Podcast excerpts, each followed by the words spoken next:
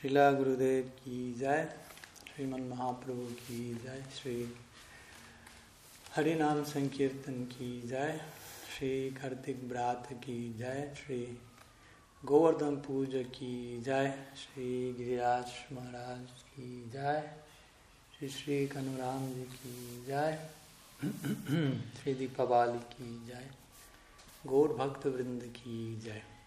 Gaur प्रेमानंद Hari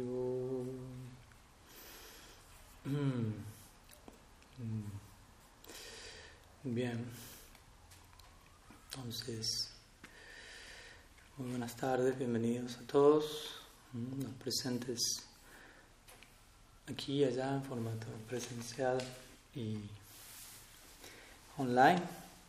Y muy feliz celebración de Govardhan Puja. Entonces vamos a compartir algunas palabras en relación a esta importante celebración, intentando complementar con, en este caso, con lo que mi Guru Maharaj compartió en esta mañana, para aquellos que pudieron estar y para aquellos que no, obviamente, más que invitados a, a luego poder escuchar dicho audio en donde principalmente él estuvo compartiendo ciertos puntos muy interesantes, muy importantes de, de la primera parte, si se quiere, de Govardhan Puja, de, la identidad de Giriraj y del, del, inicio de la narrativa de este lila tal como se da en el décimo canto del, del Srimad Bhagavatam.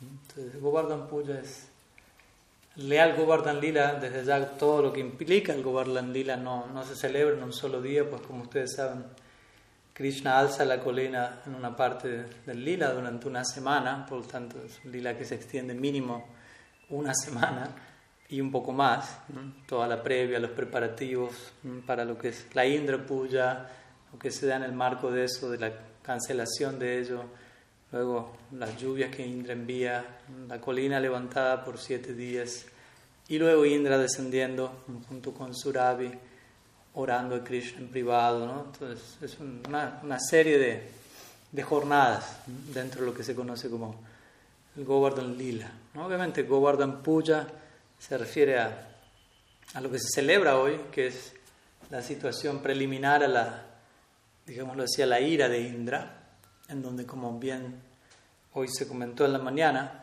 Sri Krishna intenta, ¿cómo decirlo?, uh, desestimar, hacer a un lado la adoración que los Brajavasis estaban realizando a, Indra, al, rey, al jefe de los Devas, y trata de dirigir su atención a Govardhan, dirigir toda la atención, toda la, toda la, toda la ofrenda, toda la la inversión de tiempo y energía que se estaba preparando y se le dedicaba a Indra anualmente, Krishna intenta establecer un punto con esto. Obviamente hay muchos puntos que aquí se quieren establecer.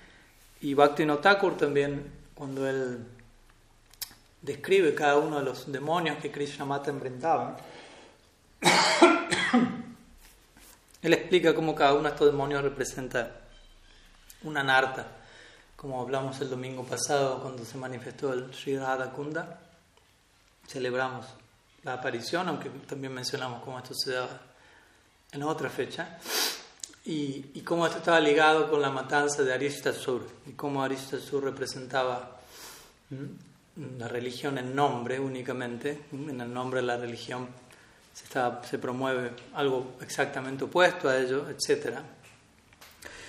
Y en este caso, obviamente, no estamos hablando de una sura, de un demonio, estamos hablando de Indra. Indra, eh, en contraste con una sura, es el jefe de los suras. ¿no? Sura es otra manera de referirnos a los devas. Entonces, los devas se caracterizan por, por, ¿cómo decirlo?, por una predominancia de sattva. Pero interesantemente también encontramos que Indra en particular, dentro de todo el panteón de 33 millones de devas que se mencionan en las escrituras, él principalmente, especialmente en el Bhagavatam, Indra es todo un guru para nosotros de aquello que, que no hay que hacer. ¿no? Continuamente, eh, no, no es la primera vez como vamos a ver aquí en el Govardhan Lila, eso es lo más interesante, ¿no? Pero una vez que, que Indra supuestamente aprende la lección, castigado por Krishna, él cree que está castigando a Krishna, está castigando a todo Brindavan, intentando matar a todos los Brajavasis, pero en última instancia supuestamente aprende la lección, ora a Krishna, lo reconoce su divinidad, etc. Pero luego más adelante en el Bhagavatam hay otras secciones en donde Indra nuevamente vuelve a, a quedar fuera de sí ¿no? e intenta atacar a Krishna. Por ejemplo, cuando él roba la flor parijata de los, de los planetas celestiales, del jardín, Nandanandan de Kanana, de, de, de Indra, en Swarga. Entonces vemos como también los devas, el Bhagavatam intenta transmitir una idea aquí, ¿no? Y es que no importa qué tan elevado uno se encuentre en una plataforma material, no importa incluso qué tanto predominio de sattva pueda haber, lo cual desde allí en, en sí tiene cierta virtud en comparación a, a, una predominancia de rayas, de tamas, pero existe el peligro de uno caer, existe el peligro de uno degradarse, de una incluso posición de sattva muy excelso, muy refinado, como puede ocurrir a los devas. De vuelta, hay un predominio de sattva allí, pero también puede haber un apego a esa situación, un apego a esa posición. E Indra, en gran parte, personifica todo esto, personifica una posición muy privilegiada en el ámbito celestial, pero al mismo tiempo un muy intenso apego a ese posicionamiento, a ser el rey del cielo, el jefe de los devas. Y una y otra vez encontramos este punto, ¿no? Indra eh, envanecido, mm, enorgullecido, mm, hasta el punto de, ¿cómo decirlo?, considerarse a sí mismo como alguien supremo mm, y considerar a alguien supremo como alguien inferior, como, como ocurre en este caso el Govardhan Lila. ¿Mm? ¿Qué ocurre en este caso el Govardhan Lila? Los Brajavasis están adorando a Indra en un punto, o están planeando hacerlo, como lo, vienen haciendo año tras año, de acuerdo a la tradición local. Pero los Brajavasis, ¿quiénes son? Son ragatmikas, al menos buena parte de ellos. ¿no? Son asociados eternos de Sri Krishna en Braj que deberían estar siendo adorados por Indra mismo. Es un punto que Krishna intenta establecer aquí. Nosotros ¿no? aspiramos al servicio de Krishna en Vrindavan, en la Gaudiya Sampradaya, y para eso uno tiene que entrar en una dimensión de, de servicio hacia los que personifican un sentimiento en particular por Krishna allí. Y estos son los ragatmikas, los eternos asociados de Krishna en Braj, que están compuestos de raga, compuesto de, de, una emoción por Krishna. Entonces, ¿no? en comparación a semejantes personalidades, sin importar qué tan ordinarias parezcan por fuera, ese es un punto que hoy en la mañana el Guru Maharaj intentó establecer, sin importar qué tan poco civilizado se ve al Krishna Lila, qué tanta superstición parezca ver, qué tanta ignorancia del Shastra, de la Siddhanta parezca ver en la dinámica del Braja Lila, si, observamos detenidamente vamos a corroborar es el punto culmine, el punto final de desembocadura de todo tato, de todo siddhanta, de todo. Entonces, esas personalidades son supremamente adorables para Krishna mismo. Krishna adora a los Brajavasis. Krishna vive para reciprocar el afecto de ellos. Básicamente ese es su, uh, ¿cómo decirlo?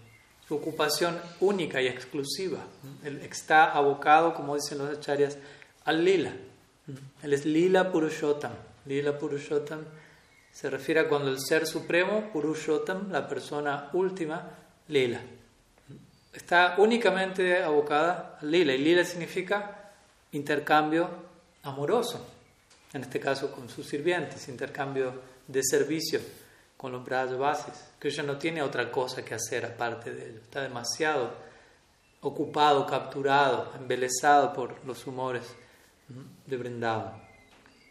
Entonces, el punto aquí es, ¿cuánto más alguien como Indra, que se encuentra en una posición material, ni siquiera se encuentra con una staibab, con, una, con un sentimiento firme en la trascendencia, cuánto más él debería venerar y glorificar a los Brajavasis. Pero la dinámica del lila está de vuelta en donde los Brajavasis están adorando a Indra. ¿no? Estos ragátmicas, devotos perfectos de Krishna desde tiempo sin inicio, dentro de la dinámica del lila ellos están adorando a un deva, aparentemente, como mencionamos en la mañana, por beneficios materiales, aparentemente queriendo prosperar como comunidad, como en, su, en su, eh, en su agrupación Vaisya, prosperar en relación a, a, todo lo que tiene que ver con ser un Vaisya, las vacas, la hierba, etc. Y Krishna, como sabemos, él dirige la adoración hacia Govardhan, manteniendo el énfasis, ok, ustedes quieren adorar aquello que nos, nos mantiene como gopas, como Vaisya, bueno, Govardhan nos provee de todo ello, nos provee de agua, nos provee de árboles, de hierbas, de frutos, de lugares de descanso, de lugares de pastoreo, de, todo, lugares para la recreación. Por lo tanto, dirijamos todo hacia Govardhan y obviamente al hacer eso también está retirando el énfasis en, Indra, en un Deva, y colocándolo en Govardhan, que como sabemos es no diferente de Krishna mismo. Entonces, otra manera de decir Sarva Dharman ya, como hablamos hoy. Abandona todo tipo de adoración que no sea Mamekam Sharanam que no sea exclusivamente la adoración a Sri Krishna. Entonces, Govardhan Lila tiene que ver con la idea de Saranagati. Saranagati. Y Saranagati es una, de, dentro de las 26 cualidades del devoto que se mencionan en las escrituras, Chaitanya Charitamrita habla 26 cualidades de un Vaishnava la central, la que pone en órbita todas las demás, alrededor de, la cual todas las demás 25 cualidades giran, y obviamente hay más de 26, pero es una manera de condensarlas, es Krishna Ika Sharanam. Krishna Ika Sharanam significa el devoto está rendido Ika, exclusivamente a Krishna. Es otra forma de decir Mamekam Sharanam, Krishna Ika Sharanam. Mamekam significa a mí, porque Krishna está hablando. A mí, Eka, únicamente Sharanam ríndete. Y aquí dice Krishna Ika, Eka Shananam, rendirse exclusivamente a Krishna. Es otra manera de repetir la segunda línea de este verso del Gita. Entonces, a la medida que invertimos toda nuestra energía y dedicación en esta dirección concentrada, exclusiva, al menos gradualmente vamos eh, intentando perfeccionar nuestro foco, nuestra absorción, nuestra capacidad de dedicarlo todo en una dirección cada vez más acertada, como también hoy mi Guru habla en la mañana, en un comienzo muchas veces incluso lo damos todo, pero en una dirección imperfecta, no de la manera más pulcra ni pura, y tampoco hacia el objeto último de todo afecto, e incluso mediante esa interacción eh, relativa o imperfecta surgen ciertas experiencias que durante cierto momento, cierto tiempo resultan siendo intensas igual, satisfactorias en un nivel o en otro. Entonces, ¿qué decir si logramos dar con el objeto perfecto de todo servicio y brindarnos de una manera perfecta? ¿Cuál será el resultado de esa, de esa combinación? Entonces, el Govardhan Lila en gran parte representa eso. Krishna tratando de llamar nuestra atención, ¿no? la atención de los Brajavasis, recordemos, los Brajavasis son asociados eternos de Krishna. ¿no? Entonces, en la dinámica del lila parecen ser ordinarios, parecen ser ignorantes de ciertos procedimientos. De hecho, Krishna mismo, cuando Krishna le dice a Nanda Maharaj, eh, trata, eh, papá, ¿de qué, ¿de qué, trata todo esto? ¿no? Todos los Brahmavasis están realizando los preparativos para, para el festival y, Krishna se acerca con siete años, ¿no? un niño, pero obviamente sabemos que no es cualquier niño y, y en relación a Krishna siete años no son nuestros siete años, él va madurando más rápidamente, entonces ya se encuentra acercándose hacia la adolescencia, Kishore. Pero igual, ¿no? No deja de ser un niño todavía, especialmente a los ojos de su padre, especialmente a los ojos de un padre como Nanda Maharaj. ¿no? Nanda Maharaj, cuando Krishna nace, Nanda Maharaj tiene una edad prácticamente como para ser el, el abuelo de Krishna. Él estaba bastante avanzado en edad. Entonces es su padre, pero al mismo tiempo hay ciertos sentimientos de abuelo, por decir, que, lo, que vuelven todavía más a su paternidad, no más, más intensa aún, si se quiere. Entonces, ¿qué decir si, si el hijo de uno de siete años, el padre está ocupado en algo muy serio, en organizar toda una gran ceremonia para Indra, y el niño de siete años va y le, tira al padre de, del doti, papá, ¿qué estás haciendo? ¿De qué trata esto? Nanda Maharaj, que es la el emblema de Vatsalya, ¿no? queda completamente cautivado, imagínense, ¿no? por Krishna mismo, en, en Mugdata, en su presentación como ignorante, no sabiendo algo, queriendo conocer, ¿no? Y él pensando, bueno, es un niño, ¿cómo le explico una ceremonia tan compleja, tan elaborada? Tengo que, ¿no? Se lo tengo que resumir y básicamente en pocas palabras Nanda Maharaj le da a entender. No hay mucho que preguntar aquí, es cosa de grandes, algo así, ¿no? Tú eres un niño, sigue jugando, estamos ocupados en algo bastante serio, ¿no? Ya lo vas a entender cuando seas grande, una cosa así. Pero Krishna sigue insistiendo y eventualmente Krishna empieza a presentar sus argumentos a, Nanda. ¿no? Cuando Nanda le dice, no, está bueno, estamos hablando a Indra. Y Krishna dice, ¿de dónde viene esa tradición? ¿De dónde viene esa, esa adoración? ¿no? ¿Dónde está estipulada? Y Nanda empieza a decir, bueno, es una tradición oral, no, no, no, no puedo darte una cita escritural. Y Krishna comienza a citar diferentes eh, darshans o diferentes sistemas filosóficos de la India. En la India existen seis darshans. Darshan, interesantemente, se traduce como filosofía, aunque también darshan significa, se refiere a ver, ¿no? como cuando uno dice voy a tomar darshan. En realidad uno dice, sí, voy al darshan, ¿no? uno puede decir tomar, recibir darshan, pero darshan tiene más que ver con que algo se muestra a mí, más que yo lo voy a ver, especialmente en relación a Krishna. Pero darshan también significa filosofía, ¿no? o visión, ¿no? Por ahí tenemos también la palabra sudarshan, sudarshan que se refiere al chakra, al disco de Vishnu, pero sudarshan significa visión correcta, darshan es visión y su es correcto, entonces cuando Vishnu le corta la cabeza a alguien, por más sangriento que pueda parecer por fuera, oh, ¿qué es esto? ¿Qué religión es esta? Que andan decapitando a, a uno tras otro.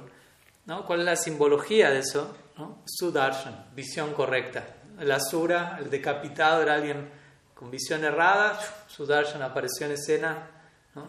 quitó la visión errada y trata de invocar la visión correcta. Entonces, Darshan también significa filosofía en India.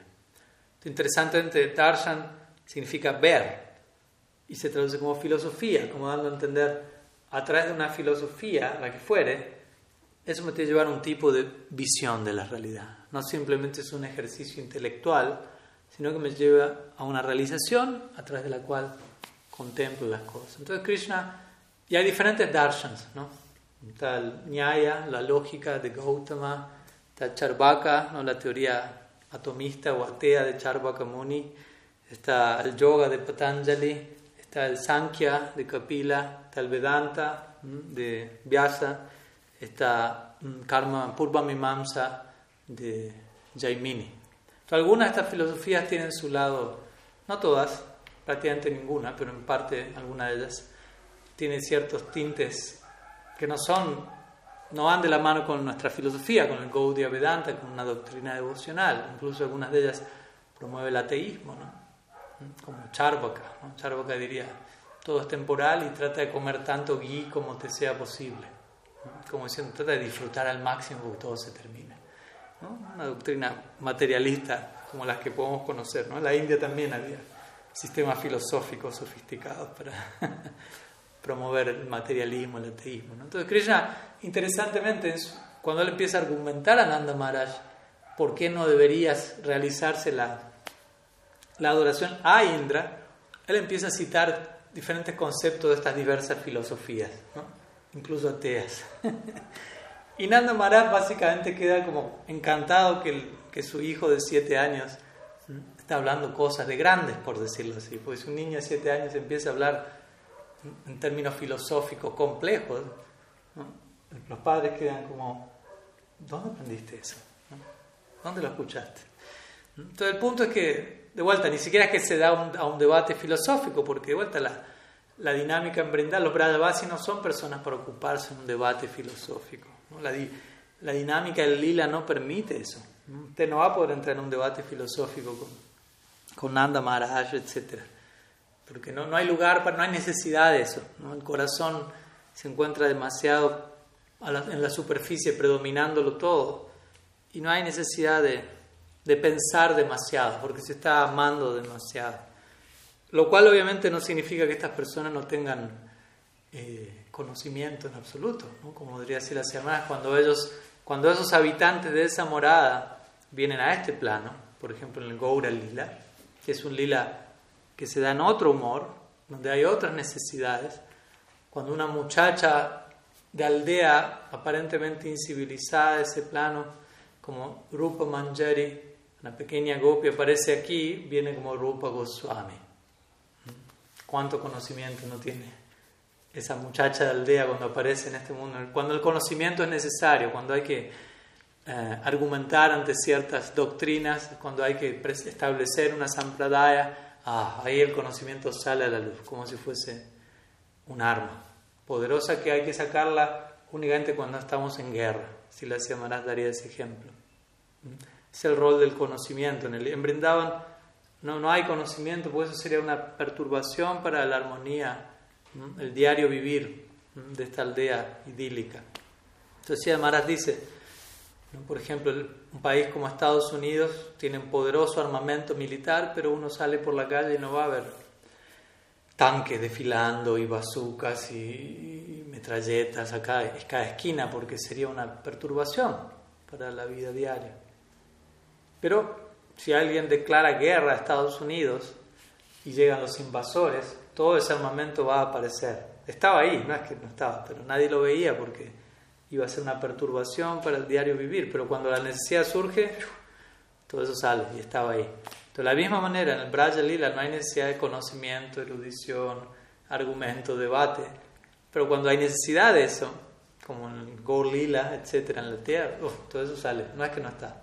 Está en el trasfondo. ¿no? El trasfondo de Brindavan es pleno conocimiento, pleno tacto, pleno siddhanta, como mi Guru Maharaj diría. ¿no? Esa es la, ese es el, mm, lienzo sobre el cual la obra dramática del Krishna Lila es pintada, es ilustrada. Entonces, desde ese lugar, volviendo a lo que dije hace unos quizás 20 minutos, Bhakti Notakur menciona, describe cada uno de los demonios que Krishna mata en relación a alguna arte. En este caso, como decimos, Indra no es un demonio, es un Sura, es un Deva. Supuestamente es lo contrario al demonio. Entonces uno dice, bueno, se espera que que no haya necesidad de que Krishna tenga que castigar a él, pero vemos que al mismo tiempo no está a la altura de los Brajavasis. ¿no? Una cosa es ser una Sura, otra cosa es ser un Sura, un Deva, y otra cosa es ser un Bhakta, quiere decir un Brajavasi. Entonces Indra es un devoto, es un Deva y es un Bhakta, es un Bhakta, pero hay Bhaktas y Bhaktas, ¿no? sin querer desmerecerse, no por establecer cierta jerarquía que, que se describe en las escrituras. hay Nishkam Bhaktas y hay Sakama Bhaktas. Nishkam, Sakam. Krishna Bhakta, Nishkam, Ataiva Santa, Bhakti Mukti, Siddhikami, Sakale Santa, dicen las escrituras. El devoto de Krishna con todas las letras es Nishkam, es decir, no hay deseo en él, en ella, separado del deseo de satisfacer a Krishna. En realidad el devoto puro está lleno de deseos tiene más deseos que cualquier otra persona en el mundo, pero todos sus deseos están condensados y desembocan en una dirección en particular. Son conducidos con plena inteligencia, son asistidos con plena realización. Mientras que aquellos, y, el Chaitanya dice, aquellos que están desprovistos de todo deseo separado pueden estar en paz. Krishna Bhakta Nishkam Ataeva Santa pueden ser shanta, shanti, shanti, pueden estar en paz. ¿no? Porque ellos no tienen interés para, no están guardándose nada para ellos. Plena transparencia, plena entrega, honestidad. Pero bhukti, mukti, siddhi, kami, shakale, santa. Aquellos que desean disfrute material, bhukti, mukti, liberación del sufrimiento de este mundo, siddhi, poderes místicos, no pueden estar en paz. ¿Por qué? Porque todavía tienen demasiados planes, demasiados deseos que no incluyen a Krishna, que intentan establecer una identidad separada, separatista. Todavía se mantienen en un plano dual. Y no pueden estar en paz, obviamente. Entonces, Indra representa esto último, aunque es un Krishna Bhakta, pero no es Nishkam, es Sakam, Sakam Bhakta, que quiere decir devoto de Krishna, pero con deseos materiales. E Indra muchas veces, como decimos en el Bhagavatam, personifica eso en gran parte. Opulencia, ¿no? disfrute, prosperidad material y apego a todo eso. Apego a esa situación, a esa posición. De vuelta, él representa el más elevado puesto en los planetas celestiales. No es algo barato en un sentido. ¿no? Él experimenta deleites en Suarga que son inimaginables incluso en la tierra.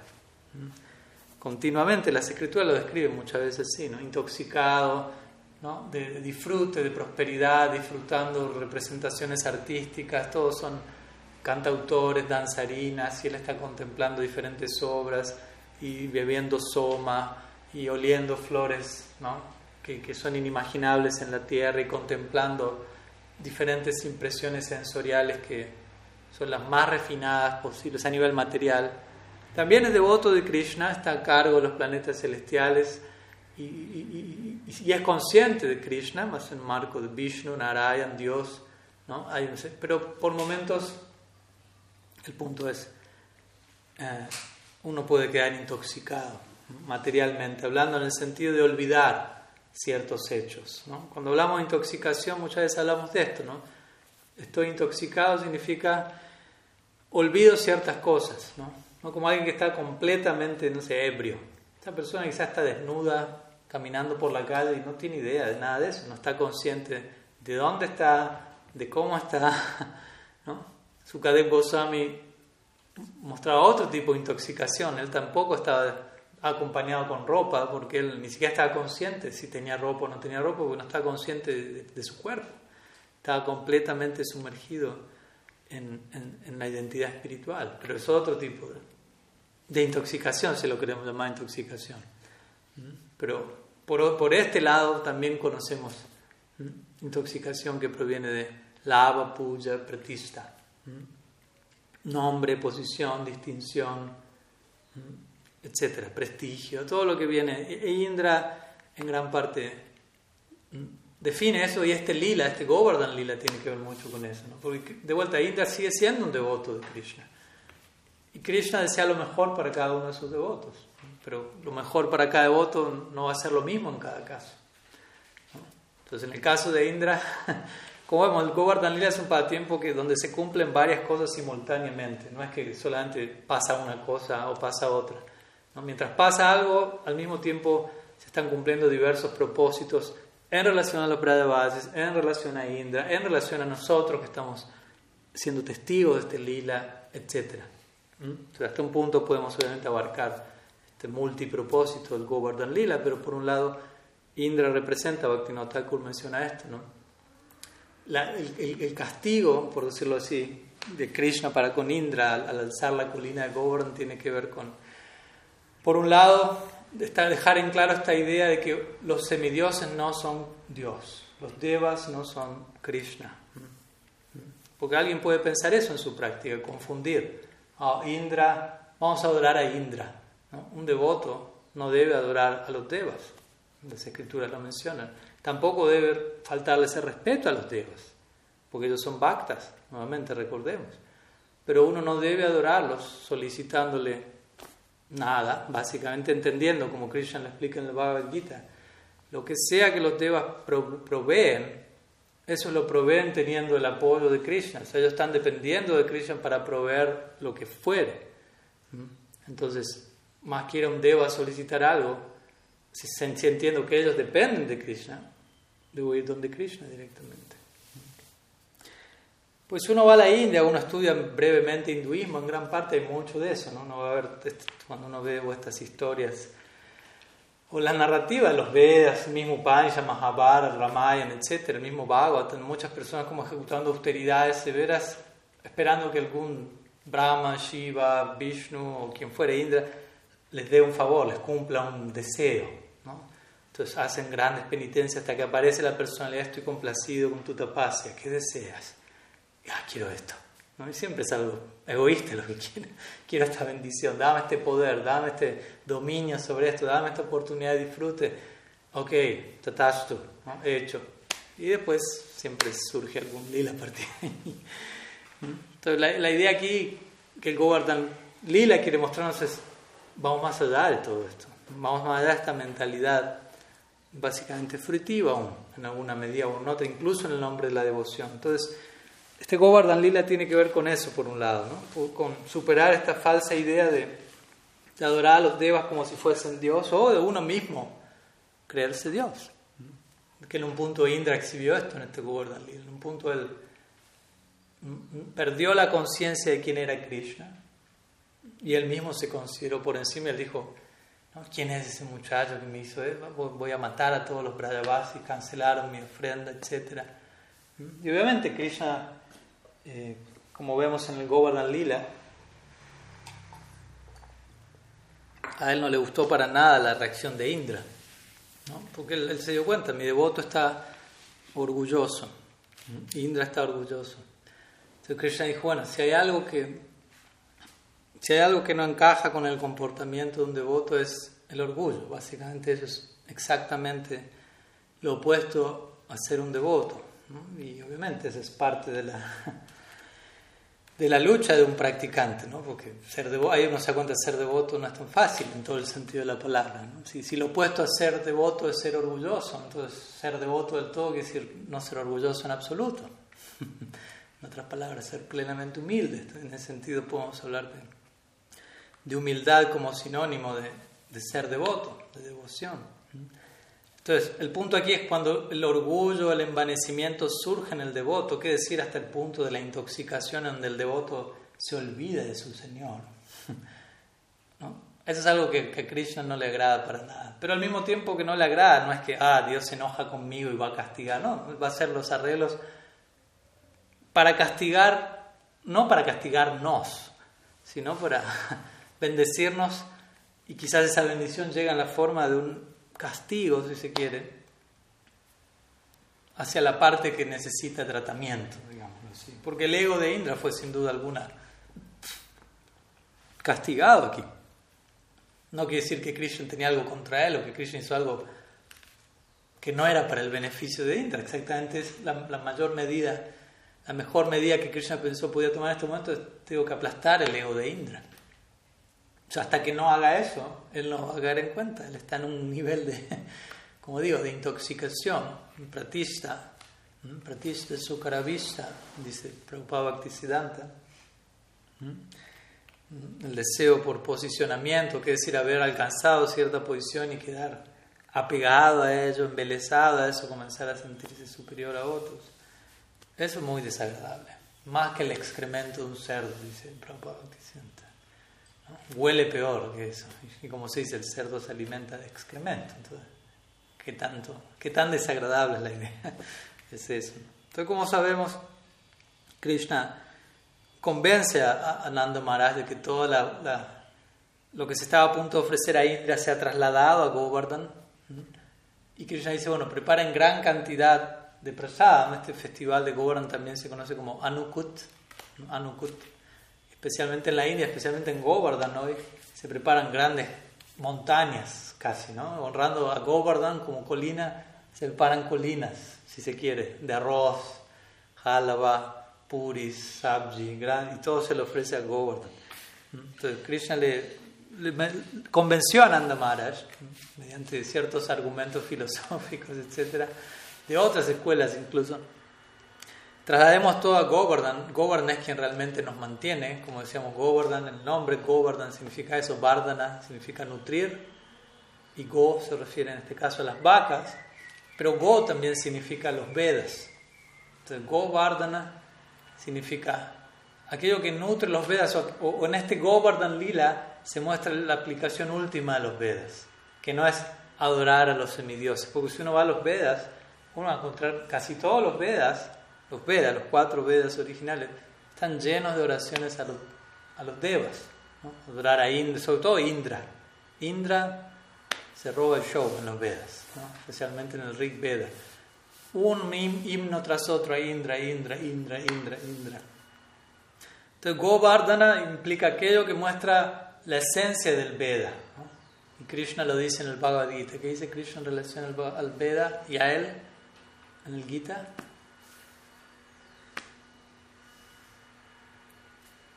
सर्वस्य च हम हृदय से निविष्टो अतः स्मृति ज्ञानाम अपोहनम छोटी कभी तो वर्षो किन से विदा इच्छा सर्वैरहम वेदांत कृत विदवी दिवाच हम विदाइच्छा सर्वैरहम नो, अत्र de todos los Vedas अत्र de todos los Vedas विदाइच्छा सर्व de todos los Vedas अहम विवाद्यो अमी ऐसा कि नहीं कि कौन से आदि Krishna Yo soy quien ha de ser conocido a través de todos los Vedas.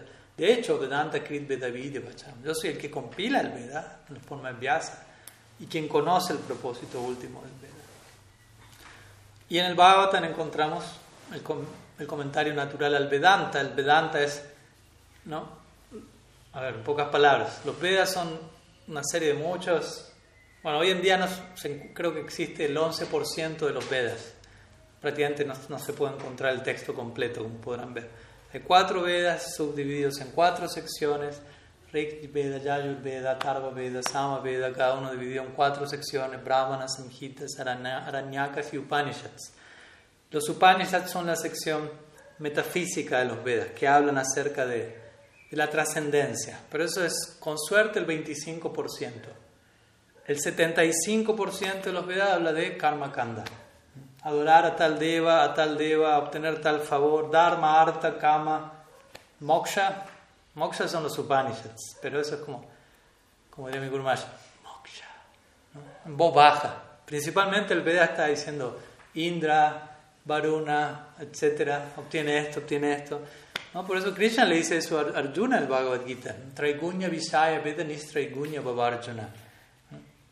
Los Vedas principalmente lidian con las tres gunas, así que trasciende el Veda, le dice Krishna Arjuna. La mayoría de los Vedas van a hablar de cómo mantenerse en este mundo, cómo mantenerse, desarrollarse, tener una vida estable, varna, ashram, etc. Lo cual no es que se condena, Krishna mismo establece todo eso. Pero Upanishad, ¿no? como decimos, Upanishad significa la sección metafísica, la palabra Upanishad mismo se refiere a sentarse cerca, lo cual quiere decir, como diría mi Maharaj, si yo le digo a alguien siéntate cerca, es la implicancia es te voy a contar algo confidencial, algo secreto, algo que no puedo hablar a viva voz, que no es para de consumo público, masivo. La mayoría de las personas están interesadas en otras cosas y por eso los Vedas hablan en su mayoría de otras cosas, porque la mayoría de las personas están interesadas en otras cosas. Entonces los Upanishads son para aquellos que están interesados en ir más allá, más allá. Entonces, Upanishads. Ahora, todos los Upanishads Vyasadeva, el mismo compilador del Veda, trata de, presentarlos de manera que tengan cierta lógica, ¿no? porque los Upanishads no son muy sistemáticos, que digamos, en el Vedanta Sutra, la forma de sutras, la forma de aforismos breves. Y luego de haber hecho este trabajo titánico, como ustedes saben, Vyasadeva compila los cuatro Vedas, el Vedanta, itihasas, ¿no? las narrativas como el Mahabharata, especialmente Incluso compila los Puranas. El mismo Bhagavatam narra, Vyasa está insatisfecho a esa altura. ¿no? Luego de haber hecho semejante tarea, siente que su, su, presentación literaria no, no, ha sido exitosa, ¿no? no se puede jubilar todavía. Y ahí es donde Narad Muni aparece, su guru, lo instruye, lo ilumina y le dice, vuelve a compilar el Bhagavatam. Él ya había compilado una, instrucción, una edición del Bhagavatam, pero luego de esta, esta crisis existencial, Narad Muni lo inspira y él Vyasa entra en trance, llamada Divasya, y se le revela el Bhagavatam tal como lo conocemos ahora, el cual es considerado el comentario natural del Vedanta, la esencia de todo Shruti, de todo Smriti, de todo Purana. El mismo Bhagavatam lo dice, los Puranas. Todo el punto al que voy con todo esto, ¿por qué digo todo esto? Porque en este Bhagavatam encontramos en este décimo canto, que es, como ustedes saben, la esencia del Bhagavatam, este Govardhan Lila, que habla de Go Vardhana, de aquello que nutre Go, la esencia última del Veda. ¿Y en qué, donde culmina la esencia última del Veda? Como digo, Krishna dice, deja adorar a este Deva, a este Deva, a este Deva, dirígelo todo a mí. Y obviamente vemos los Brajavasis espontáneamente lo hacen, obviamente, y sin ver a Krishna como Dios. Pero todo lo que Krishna dice, ¿no? ellos encantados lo siguen, ellos representan el ejemplo último, mientras que Indra vemos cómo se comporta. Él, debería estar adorando, como dijimos, a los Brajavasis, Indra, pero Indra se enoja porque los Brajavasis no lo adoran a él. Entonces Krishna dice, eso es una mentalidad demoníaca. Y él es el jefe de los devas. debería dar el ejemplo de la humanidad. Mis Brajavasis son semejante personalidad que todos deberían estarlos adorando, incluso Indra. Brahma anhela el Bhagavatam con nacer como una brisna de polvo en Vrindavan, imagínense. Luego el Brahma Vimohan Lila, Brahma, Brahma ahora, nacer como una, como, como una brisna de polvo, dije, como una partícula de polvo en Vrindavan, para entrar en contacto con que ese polvo toque los pies de los habitantes de y él recibir esa fortuna. Uddhava ahora para nacer con una brisna de hierba. ¿no? Pero Indra, Indra está esperando que los Brajavasis lo adoren a él. Y si eso no pasa, que concluye Indra, los voy a matar a todos. Entonces Krishna dijo, no, esto es demasiado. E Indra es mi devoto, dice Krishna. no es una sura.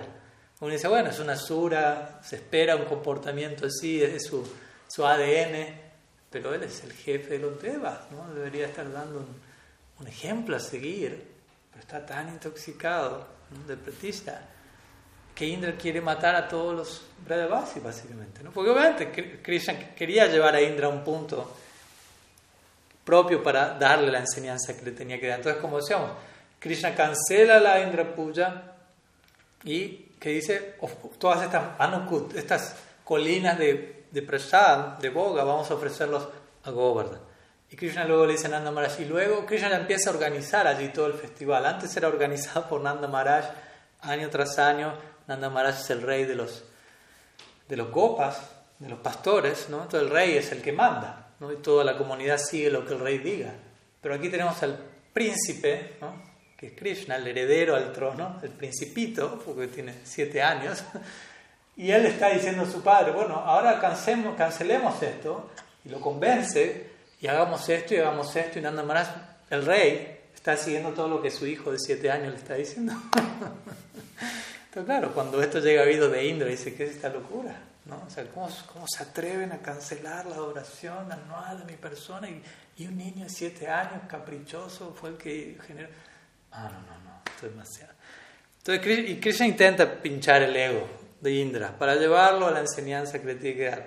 Entonces le dice a Nanda Maharaj, todo este boga que se le está ofreciendo a Govardhan, colinas, luego eso hay que distribuirlo a todos, ¿no? Distribuir, vamos a distribuirlo a los brahmanas, shatras, vaisas, sudras, hombres, mujeres, niños, mayores, animales, perros, come perros, que todos ¿no? sean parte de esta celebración, excepto Indra. Incluso los perros y los come perros, para todos, no para Indra. Porque antes, era, antes la, la versión original era todo para Indra. Y ahora Krishna dijo, nada para Indra. Y todo para todos los demás, excepto él. Entonces como que va llevando el ego de Indra hasta las últimas consecuencias.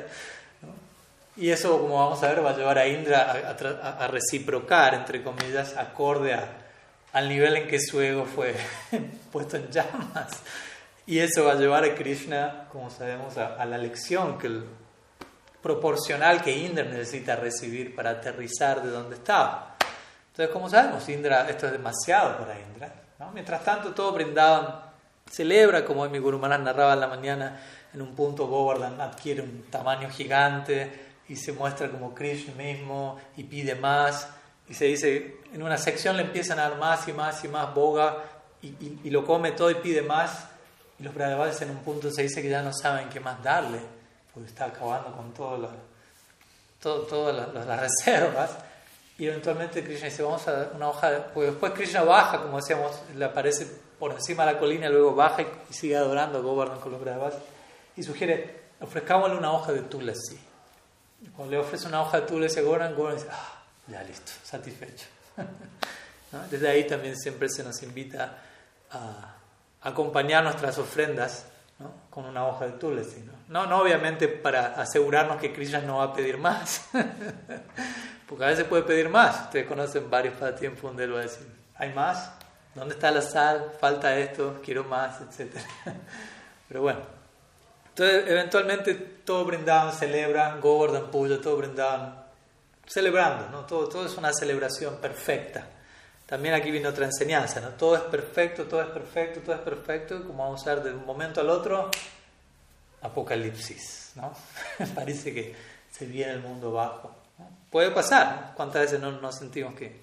Obviamente de vuelta, no queriendo hacer un paralelo con la experiencia de los Basis y nuestra experiencia, pero hasta un punto el Nara Lila de Krishna contiene elementos que ayudan a que establezcamos paralelos con nuestra vivencia fuera del Nara Lila, pero que extraigamos elementos de ese Lila para nosotros salir de nuestro así llamado Lila y, acercarnos al, a la esencia del Lila de Krishna. Entonces, como sabemos, Indra, como mencionamos, él no puede soportarla, ¿no? Eh, el nivel en que su ego fue puesto a prueba, digámoslo así, fue demasiado para el nivel de intoxicación al que estaba. Y esa es la intención de Krishna. Entonces Indra considera, quiero matar a Krishna, voy a matarlo. ¿Cómo se atreve a...? No, porque él se sintió matado, en el sentido él se sintió insultado hasta tal punto, que a veces como se dice, ¿no? la infamia es peor que la muerte. Obviamente en este caso lo que Krishna hizo no era infamia para con Indra. ¿no? Indra mismo con su comportamiento está ganando su infamia. Krishna está tratando de protegerlo de eso. Pero en la intoxicación del pratista, cuando alguien me quiere proteger de mi orgullo, yo voy a sentir, me está insultando esa persona. Cuando en realidad yo mismo estoy insultándome por ser orgulloso. Cuando uno elige ceder ante el orgullo, uno mismo se vuelve un, un autoinsulto con patas, por decirlo así. No necesito que nadie me insulte. Todo lo que yo hago es un papelón y es un, atentado contra mí mismo. Aunque lo más probable uno va a sentir lo contrario. Lo que los demás digan, si no están de acuerdo conmigo, es un insulto y me siento. En fin, en fin. Extrema victimización, etc. Entonces Indra cae en eso y piensa: Tío, quiero matar a Krishna. E imagínense que tan intoxicado estaba, pero al mismo tiempo tuvo una visión, una realización interesante, porque dijo: ¿Cuál es la mejor forma de matar a Krishna? Mm, pensó, imagínense, ¿no? El nivel en el que está. ¿Cómo, ¿Cuál es la mejor forma en la que puedo? Voy a matar a los habitantes de Vrindavan. ¿No? y, es, verdad. O sea, es verdad, la, la, conclusión que él tuvo fue, si, mat, si los mato a ellos, él no puede seguir viviendo sin ellos. Lo cual es cierto.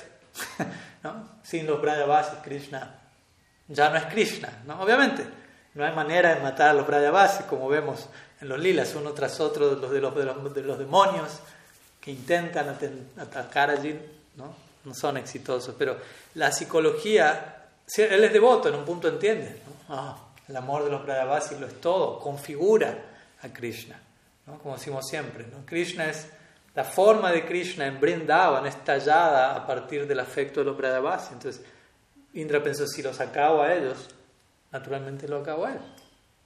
Entonces es ahí donde él invocó, como ustedes saben, estas nubes Ambartaka, que, que, son invocadas en el momento de la disolución final del universo. Él las mandó llamar antes de tiempo, Dwapara Yuga, y las nubes le dijeron, pero todavía no llegó el, pralaya, la disolución final. Pero Indra estaba tan intoxicado y tan en ira que le dijo, cállense y vayan a la tierra y destruyan todo, prenda, ¿no? Así como ordenando un lugar totalmente déspota, intoxicado. Y bueno, las nubes fueron y como ustedes saben, no voy a narrar todo el detalle del lila, porque también queremos enfatizar ciertos puntos.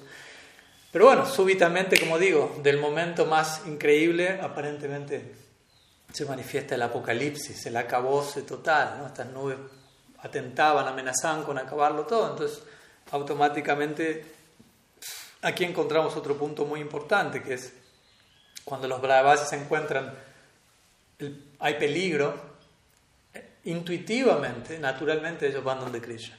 O sea, no, tienen, no hay una segunda opción al respecto, no hay un segundo pensamiento. ¿no? Ellos van donde Krishna, se paran delante de él y simplemente lo contemplan como diciendo, bueno, aquí estamos. Sálvanos de todo peligro, como siempre lo has hecho. Ven, tomamos tu refugio, nos, rendimos por completo a ti. Y obviamente Krishna reciproca ante eso, alzando Govardhan. ¿no? Levantándolo, se dice tal como un niño levanta un champiñón del, del suelo, sin mayor esfuerzo. Como tú. Entonces lo, alza, no me pregunten cómo hace, se mete abajo, cae un pozo y lo levanta. No, traten de sobrepensar cada detalle. Entonces dice Krishna, alza guardan de esa manera, mano, como sabemos, mano izquierda, dedo meñique, la mano menos hábil de las dos, la izquierda, el dedo más débil de los cinco, el meñique, ¿no? como para dar bien el énfasis, el contraste y alzando una colina considerablemente grande. Hoy en día si uno intenta circunvalar Govardhan no tarda mínimo seis horas, paso rápido. Entonces es grande. Y durante una semana, sin descansar. Entonces, y aquí viene un punto importante, ¿por qué? Porque hasta hace un momento atrás parecía ser el fin del mundo y lo peor había pasado. ¿Qué hacen los Brajavasis? Toman refugio en Krishna. ¿Y cuál es el resultado de eso? Reciben la bendición más inesperada. ¿Cuál es? Tomar darshan de Krishna durante siete días de forma ininterrumpida, cosa que ningún Brajavasi había vivido nunca hasta ese momento. ¿Por qué? Porque hasta ese momento Krishna está en Brindavan, pero los Brajavasis lo ven de a ratos cada uno. ¿no? Krishna en la mañana, ok, Yashoda está ahí, Nanda lo ven, pero luego Krishna se va con sus amigos. Sus padres dejan de verlo. Las gopis lo ven por momentos. Después Krishna se va de sus amigos, se va con las gopis. Sus amigos no lo ven. Luego Krishna vuelve con sus... ¿Se entiende? Entonces por turnos lo van viendo los distintos, pero nadie lo puede ver todo el día, todos los días, ininterrumpidamente. Y de repente el Govardhan Lila ofrece esa posibilidad. Una semana de darshan ininterrumpido. Incluso las gopis se dice que allí pueden contemplar a Krishna sin pestaneo, por decirlo así, sin temor a que los demás puedan verlo, porque generalmente las gopis, como sabemos en su relación extramarital con Krishna, o sea, para ellas encontrarse con Krishna, o incluso para dirigir su mirada a Krishna, tienen que ser muy cuidadosos de no levantar sospechas ¿no? a su alrededor, a los familiares, etc.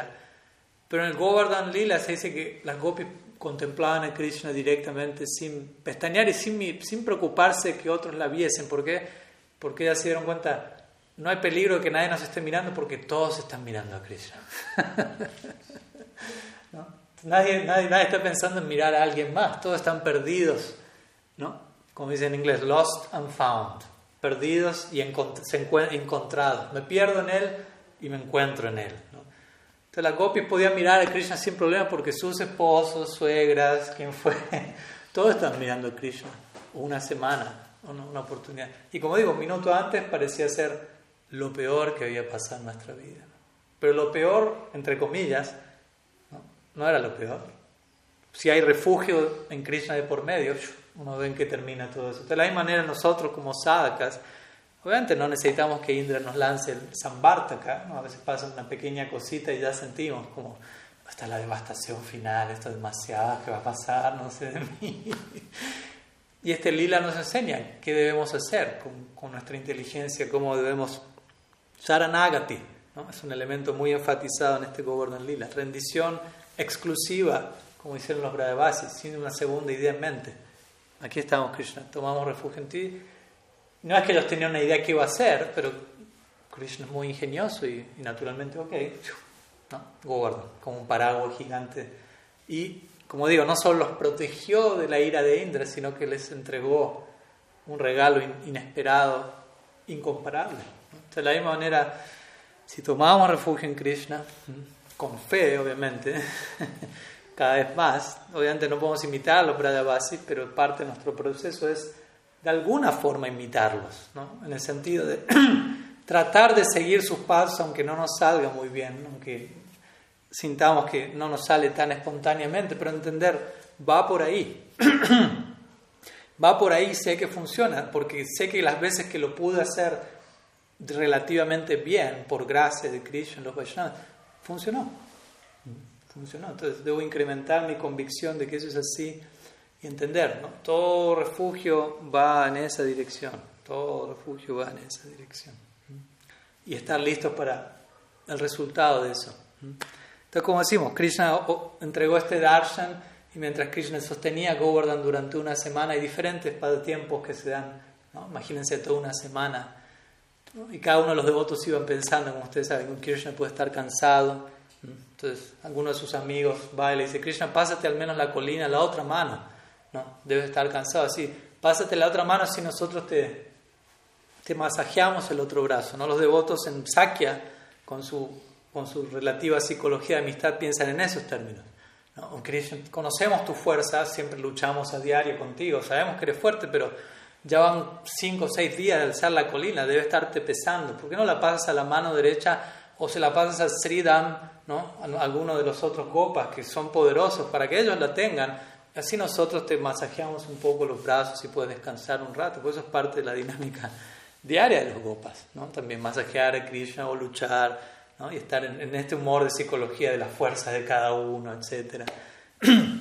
o Yashoda en su psicología lo mismo, ¿no? ella va a decir ¿no? Sridham, Sudam, por favor, masajeen a Krishna. O Yashoda va a traer cosas para comer y le va a dar de comer a Krishna en la boca mientras mantiene Govardhan.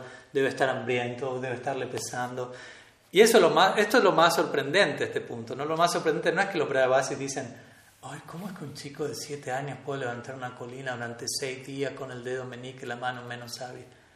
No, lo más sorprendente es que ellos están pensando, le debe estar pesando, vamos a ayudarlo. ¿no? Como la famosa imagen de algunos gopas mayores con sus varitas, ¿no? Los gopas tienen sus varas para llevar los animales y hay algunas imágenes Krishna está alzando en algunos gopas de los mayores, en su vatsalya, ¿no? Ponen sus varitas como si para que no le pese tanto a Krishna, vamos a ayudarlo, ¿no? Pero eso es lo más sorprendente. En última instancia vemos que el Govardhan Lila termina promoviendo la, como decirlo, la esencia de Brindavan, la esencia de la psicología Brajavasi, Gyan Sunya Bhakti. ¿no? En inglés dicen ignorance is bliss, ¿no?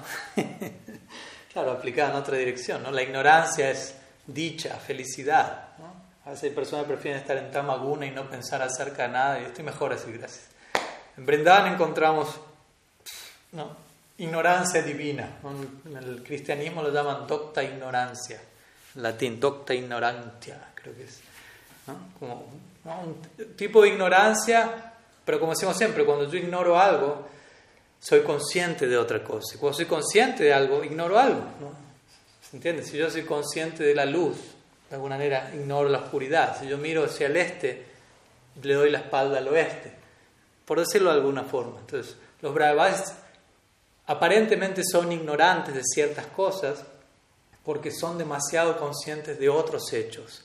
Conocen demasiado a Krishna en términos de quién es Él, íntimamente, personalmente en Brindavan. Es una teología muy eh, extraordinaria, ¿no? donde hemos recibido la chance por la gracia de Mahaprabhu, para de, de dar con la vida personal de Dios.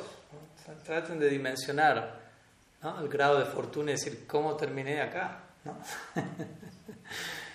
Algo muy íntimo, muy, muy único, un grado de revelación muy único. Nos encontramos este ejemplo estas personalidades que que aparentemente de vuelta son incivilizados, pero ignorantes de ciertos niveles de conocimiento, porque están demasiado sumergidos en el más profundo nivel de conocimiento, que es conocer a Krishna en términos de quién es Él en su hogar. Eso es lo más elevado que uno puede llegar a conocer. Y eso es a través del amor, de vuelta, no es solamente un, un concepto filosófico nada más. Entonces, todo esto va pasando a lo largo de esta semana, ¿no? Mientras Krishna sostiene Govardhan y como se dice también, algunos acharyas mencionan ¿no? dentro de la afinidad hacia Madhurya Rasa, si Radha está allí, Srimati Radharani, Krishna observa a Srimati Radharani diciendo que ella es el Shakti central de Krishna. Se dice que algunos acharyas dicen, ¿de dónde obtenía Krishna la fuerza para sostener Govardhan? ¿no? Si Radha le está dando esa fuerza, ella, ella es su Shakti central, su potencia que vuelve poderoso al energético supremo. Y se dice que en un momento Krishna está levantando, está alzando Govardhan, y en un momento él comienza a, contemplar a Sri de reojo. Y se dice que la mirada de Srimati Radharani está, tan cargada de afecto, ¿no? tanto amor hay en ella, que eso hace que Krishna comience como a, a temblar. Pero claro, Krishna comienza a temblar implica que la colina empieza también a, a tambalearse. ¿no? Entonces en ese momento como que la mayoría de los Brajavasis seguía como absortos ¿no? en contemplar a Krishna. Tampoco fue un temblor extremo, pero Balaram estaba allí. ¿no? Y Balaram tiene obviamente un ojo particular y él conoce a Krishna y conoce de la vida romántica de Krishna. Y él captura la situación y él se da cuenta que por qué la colina estaba temblando.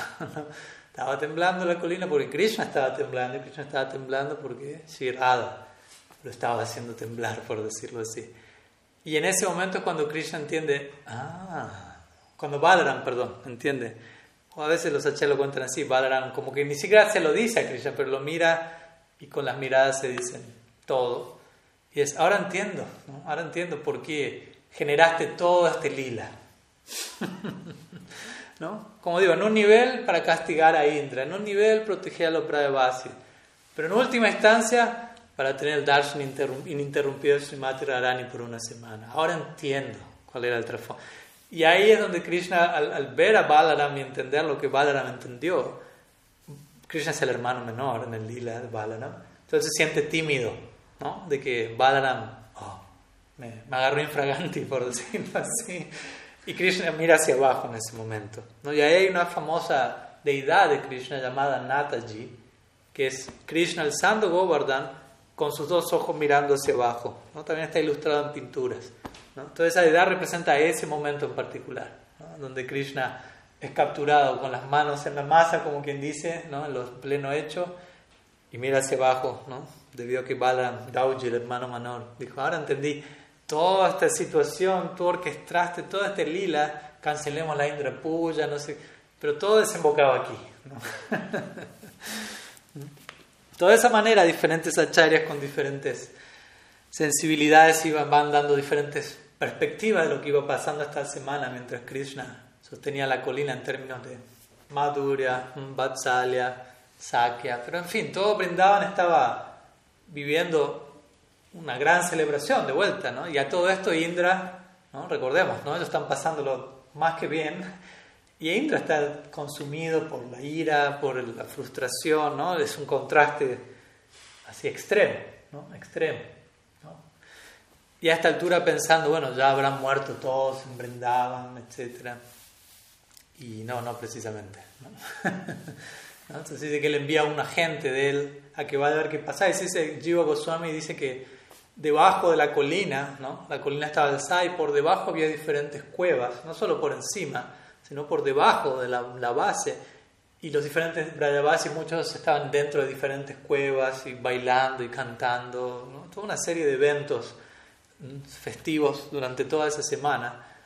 E Indra queda completamente como descolocado. Entonces, en un punto él manda, cancela las nubes Sambartaka, dice, dejen de... Aunque estas nubes Sambartaka eran como una personificación de del ego frustrado de Indra, ¿no? tomando la forma de de relámpagos que quieren acabarlo con todo, como, como tratando de dar una, una, analogía de cuando uno, ¿no? cuando el ego de uno, cuando, cuando uno está pegado a una posición y algo atenta contra eso, muchas veces no somos capaces de, de aceptar el castigo, de aceptar la lección y de aceptar que, que no debería haber sido así, más bien las cosas empeoran. Y empeoran y pueden seguir empeorando, no hay límite hasta que algo tiene que pasar para De vuelta, sacarnos de la, intoxicación, sacarnos del estado de ebriedad.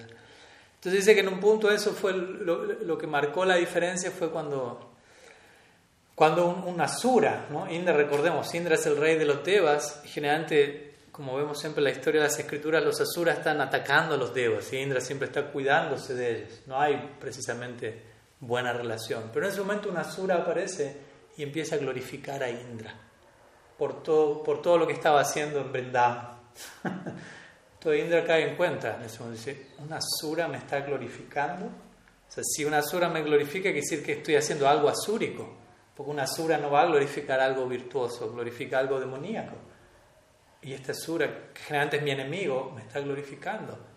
¿Qué estoy haciendo? ¿No? Es como que ahí empieza el, el aterrizaje forzoso de Indra, ¿no? ¿Qué estoy haciendo? ¿Qué estoy haciendo? Hasta que, bueno, eventualmente, como decimos, en, un nivel al menos, él cae en cuenta de esto y eventualmente, obviamente, cancela todo su ataque. ¿no? Krishna eventualmente pone a Govardhan nuevamente en su lugar. ¿no? Govardhan, mientras era tocado por la mano de Krishna, ¿no? se mantenía en éxtasis con los vellos erizados. Bueno, a diario, porque a diario experimenta el contacto con Krishna. Pero aquí se lo describe como un. Eh, ¿Cómo decirlo? Sí, básicamente experimentando diferentes síntomas estáticos por semejante darshan con Krishna. Si uno toca a Govardhan, se dice que uno está tocando los pies del otro de Krishna, ya que Govardhan siempre recibe a diario el caminar, las huellas de Krishna allí. Y bueno, Indra eventualmente desciende, hay todo un capítulo en el Bhattan, él desciende junto con Surabi, que es la vaca madre de todas las vacas, y él va con Surabi en un lugar recluido, le empieza a ofrecer oraciones a Krishna. Se dice que él, incluso hasta ese punto él bajó, pero todavía su ego no daba para hacer algo delante de todo público, necesitaba algo en privado, una audiencia en privado porque ¿no? era demasiada humillación tener que reconocer todo lo que hizo delante de todos. Entonces, bueno, Krishna le ofrece. Vemos también como Krishna entiende, bueno, ok, hasta ahí te da el ego, pero valoro que estás tratando de, de, rectificarte, de reconocer algo. No, no es la, la, versión más profunda, pero bueno, por algo hay que empezar. Entonces Krishna le brinda esta audiencia, Indra desciende, eventualmente descienden otros devas, eventualmente se da toda una ceremonia de coronación en donde Krishna hay Abhishek de por medio, Krishna es nombrado, Shiva le regala una flauta a Krishna en ese momento. Eh, Krishna es coronado como Govinda, y también con el nombre de Indranath, que quiere decir el, el, Indra de Indra, Indra que significa jefe. Entonces Krishna es el jefe del jefe, ¿no? del que creía que era el jefe. y básicamente allí cierra este Govardhan Lila, obviamente estoy resumiendo bastante, pero interesantemente también lo que ocurre es, como para ir cerrando y volver a enfatizar cómo el Govardhan Lila resalta el humor de los Brajavasis es cuando todos estos devas vienen, ¿no? imagínense, desciende Brahma con cuatro cabezas, ¿no? con, con, naves celestiales, Indra que tiene ojos por todo el cuerpo, no sé si sabían, pero bueno, esto es un pasatiempo que menciona que Indra está lleno de ojos por todo el cuerpo. Entonces, personas con cuatro cabezas, con ojos por todo el cuerpo, con naves intraestelares. O sea, para los Brajavasis eso era como ¿no? un parque de diversiones, ¿no? era como un show. ¿no? ¿Qué es esto? Entonces, y, ellos nombrando a Krishna Govinda, el Señor Supremo, y, haciéndole Abhishek. ¿no? En la psicología de los... Allí Krishna estaba con sus amigos, con los gopas. ¿no? Y para los gopas Krishna es, es, un, es uno, más, uno más de ellos, es su amigo. ¿no? Sakya significa sentimos con Krishna lo mismo que él siente con nosotros. ¿no? Ambos compartimos un mismo sentimiento mutuo el uno por el otro. Entonces lo último que un Saka va a pensar es Vamos a hacer la Visheka, Krishna es el ser supremo. Entonces, para ellos será, ¿qué es esto? No? Se miran entre ellos, ¿no? Y luego que todos los devas terminan, ¿no? Y ofrecen oraciones reverenciales. Ese es el, el humor de, de, devoción, ¿no? De vuelta, los devas son devotos, pero su adoración a Krishna no es como la adoración de los Brahavasis. Ellos adoran a Krishna como el ser supremo. Brahma así lo dice, Govinda Mahadi Purusham Tamaham Vajami. Govinda, yo te adoro, oh Señor Supremo. Brahma ahora sí. En Brindavan nadie le va a decir a Krishna Govinda Purusham Tamaham Quizás se lo dicen en bromas, ¿no? Como imitando, ah, Brahma dijo eso, Govinda Madi, pero ellos no lo ven como el Señor Supremo. Entonces todos estos devas le oran a Krishna, arrojan pétalos de flores, ¿no? Swaha, Om Krishnaya Namaha, ¿no? ¿no? Abhishek, todo un ritual, etc. Y los amigos de Krishna como que se codean entre ellos mirando como, como diciendo, ¿qué es esto? No? Y luego se empiezan a ir todos, ¿no? Volando por los cielos, Brahma, Indra con su cisne, con su nave, ¿no? Y los copas se acercan de Krishna y le empiezan a decir, ¿y ese de cuatro cabezas, quién era? ¿No? Y ese que tenía ojos por todo el cuerpo, uff, ¿qué personaje? ¿Quiénes eran estos muchachos?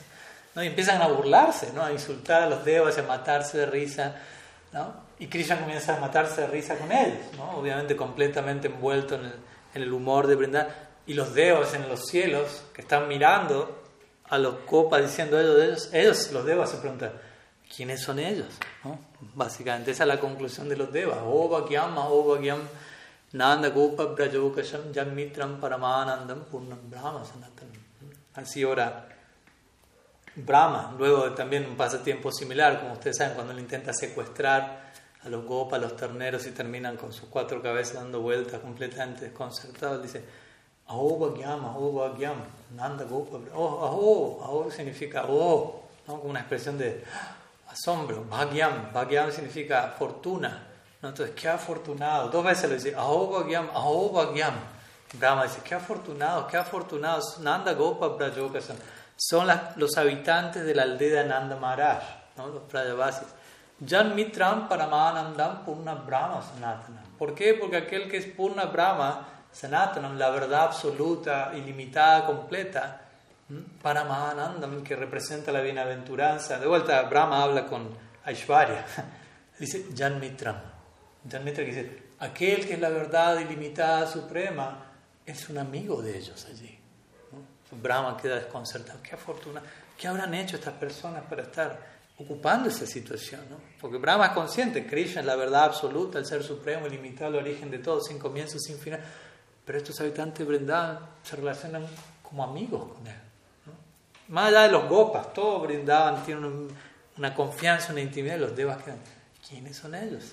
De vuelta, el Govardhan Lila trata de sacar a la luz Govardhana, aquello de lo cual los Vedas nos hablan en última instancia, que es Vrindavan y la psicología de Vrindavan. Y como sabemos, ya para terminar, luego de todo esto, ¿no? termina el lila, los devas se van, la colina está en su lugar, la vida diaria en Vrindavan continúa, pero algunos gopas mayores, como contamos siempre, se acercan a Nanda Maharaj y le dicen, ok, sí, sabemos que Narayan es Dios, pero no sé, nos quedamos pensando un poco, ¿no? Tu hijo, siete años, siete días, alzó una colina de, más de siete kilómetros, etc. ¿Quién es él? Porque generalmente los niños de siete años no hacen esas cosas, nuestros hijos no lo hicieron eso. ¿Qué será? Y algunos de los gopas, los más atrevidos, le dicen a Andamara, ¿será que él es Dios? ¿Será que él es Dios? Porque para hacer algo así, algo extraordinario, Estaban perturbados los Brayavasis incluso de tener que pensar de esa manera, pero de vuelta, hasta ese momento en Brindavan, los Brayavasis nunca habían visto una exhibición de Aishwarya de Krishna con sus propios ojos, porque Krishna había matado ciertos demonios, pero a Putana, etcétera, por sí mismo, ¿no? no delante de toda la comunidad. Entonces, los Brayavasis escuchaban de eso y después veían a Krishna gateando encima de Putana o lo que fuera, y pensando, bueno, Narayan lo protegió, Narayan está haciendo, obrando cosas extraordinarias a través de él, Gargamuni dijo esto cuando Krishna nació, etc. Pero luego, aquí en Govardhan Lila, ellos ven con sus propios ojos durante una semana, lo ven, no lo pueden negar, entonces eso fue, creó un impacto en ellos, ¿no? O sea, pero habíamos escuchado cosas extraordinarias de él en relación a tantas cosas que pasaron hasta altura del Krishna Lila, pero ahora con nuestros propios ojos vimos que durante una semana nació esta colina tan simple, fácilmente. ¿Quién es Él? ¿Será que es Dios? De vuelta, de ahí Nanda Maharaj empieza a reírse. Dice, ¿cómo va a ser Dios? Yo conozco a Dios, yo sé quién es Dios, yo sé quién es Vishnu Narayan, lo adoro a diario en mi hogar, en mi altar. Yo sé Vishnu es pacífico, Vishnu es veraz, Vishnu es Dios, es está balanceado, está en equilibrio, se porta bien. Y Krishna es todo lo contrario. Krishna miente, roba, llora, me tiene miedo cuando levanto la voz, ¿no? es travieso. ¿Cómo va a ser Dios? Esa es la, psicología natural de Nanda Maharaj. No puede ser Dios. ¿no? O sea, lo sé quién es Dios. Él no puede ser Dios. ¿no? no, no, hay, lugar para eso. Y generalmente para los Brahmavasis eso está bien. Ah, sí, es verdad, cierto. No, no es que necesitan mayores argumentos, como si vamos a entrar en un debate filosófico, si Krishna es Dios o no, no, no. Con sentido común, ¿no? sentido común es lo que rige el Vrindavan. Y después Nanda Mara siempre culmina con esta misma idea. Y recuerden, Gargacharya dijo cuando Krishna nació, ¿no? Vishnu va a hacer cosas extraordinarias a través de mí, Krishna. Ya está, con eso se, termina cualquier argumento. Ah, ok, sí, ya, Narayana, no, no Narayana, que Narayana siga protegiendo a Krishna. Pero como sabemos, incluso Nanda Maharaj, para coronar, le dice, bueno, pero si, si incluso quisiésemos, ¿no? para dar el beneficio de la duda, pensar que Krishna es Dios, ok, si alguien quiere pensar que Krishna es Dios, primer, pero primero es mi hijo, dice. Incluso si él fuese Dios, eso no es algo muy importante para mí, no es una una noción predominante, sino el hecho de que él es mi hijo, eso lo es todo para mí. Porque Nanda Maharaj está compuesto de Vatsalya, de pies a cabeza, él es la forma de Vatsalya. Entonces, obviamente, no hay lugar para que Krishna sea Dios en Vatsalya. O si lo hay, va a ser de tal manera que eso va a incrementar el Vatsalya. Como Vishwanath Chakravarti Thakur da el ejemplo de la madre. Si una madre tiene un hijo y el hijo se vuelve el presidente de un país, eso va a incrementar el Vatsalya de la madre. La madre no va a volverse más distante de su hijo ahora que es presidente. Va a decir, ay, mi, mi bebé ahora es presidente, qué lindo, qué especial, yo sabía que lo quiero. Va, va a incrementar toda su sensibilidad materna, no la va a disminuir, la va a potenciar. Entonces eso, eso es lo que ocurre en Brindava. ¿no? no hay Aishwarya, pero incluso si la Aishwarya aparece, si la idea Krishna es Dios, Krishna puede ser Dios, Krishna hace algo extraordinario, eso aparece, se va a dar de tal manera que eso va a terminar intensificando el sentimiento que cada Brajavasi tiene por Krishna. Vatsalya, Sakya, Madura. En lugar de disminuirlo, lo va a aumentar. Esa es la naturaleza del amor de los Brajavasis. Todo lo que entra en contacto con su amor, aumenta ese amor. Eso significa tener amor intenso. Porque a veces cuando el amor no es muy intenso, algunas influencias entran en contacto y, afectan el amor. Cuando uno está en un proyecto de desarrollar cierto amor por Krishna, todavía el proyecto es un poco precario, ciertas influencias lo, afectan, lo perturban, lo diluyen, lo demoran, lo, como quieran llamarlo. No es que todo lo que llega a nuestro camino lo integramos de tal forma que incrementa nuestro apego por Krishna. Esa es la idea, ¿no? ese es el arte de, transitar este sendero de Raga Bhakti gradualmente. Y vemos este ejemplo de los Brayavasis a seguir, que es lo que sea que se les cruza en el camino, lo integran de tal manera que termina siendo un elemento favorable en su relación con Krishna. Todo lo que, lo que llega a sus vidas, llámenlo problema, ishvarya, pongan la palabra que quieran, ellos lo acomodan de tal forma y entran en el fuego de su fervor devocional por Krishna y eso habla de qué tan poderoso es, el bhakti de ellos, ellos están compuestos de eso. Entonces gradualmente también este Govardhan Lila intenta inspirarnos en esa dirección, de que todo lo que llega a nuestra vida, gradualmente nos volvamos más y más expertos para, para integrarlo, que no, no, no, experimentar contradicción, no experimentar conflicto, sino hacerlo parte de una síntesis superior, como mencionamos siempre, y entender todo en realidad lo que existe en las palabras, ya para terminar, de Prabhupada Bhaktisiddhanta, todo lo que existe es para fernalia potencial para ser ocupada al servicio de Krishna. Y, todo no es solamente cosas, situaciones, personas, emociones, ideas, todo lo que existe, existe en relación a su fuente. en, un vínculo con servicio hacia la fuente. Entonces, en Brindavan encontramos la perfección espontánea de ese vínculo de todo con, con Krishna. Entonces, gradualmente oramos para que este tipo de, de narrativas, de lilas, de celebraciones sigan, ¿no? sigan calando profundo y sigan creando ¿no? intensos samskaras, bhakti samskaras, impresiones devocionales que vayan creando una nueva identidad, un nuevo sentido del ser, que con el paso del tiempo nos permitan reemplazar nuestra falsa, falsa identidad, falsas designaciones y cada vez más creernos e identificarnos con nuestro proyecto de identidad devocional y gradualmente eso se dará en tal medida que vamos a volvernos eso, que vamos a estar ahí y vamos a tener la oportunidad de volvernos habitantes eternos en esa tierra de del servicio divino. Así que bueno, algunas ideas algún, que queríamos compartir hoy, en ocasión de, de Sri Govardhan Puja. Así que esperamos que, que haya sumado y no sé si, si tengan alguna pregunta, algo antes de terminar. Nos quedan algunos, eh, algunos minutos, si alguien quiera consultar algo. Parece que no hay consultas hoy, así que no hay ningún problema. Hemos hablado un buen tiempo. Ahí también se requiere tiempo para procesar, llevar a la práctica y seguir incorporando todas estas ideas, empezando por el que, el que las está compartiendo. ¿no?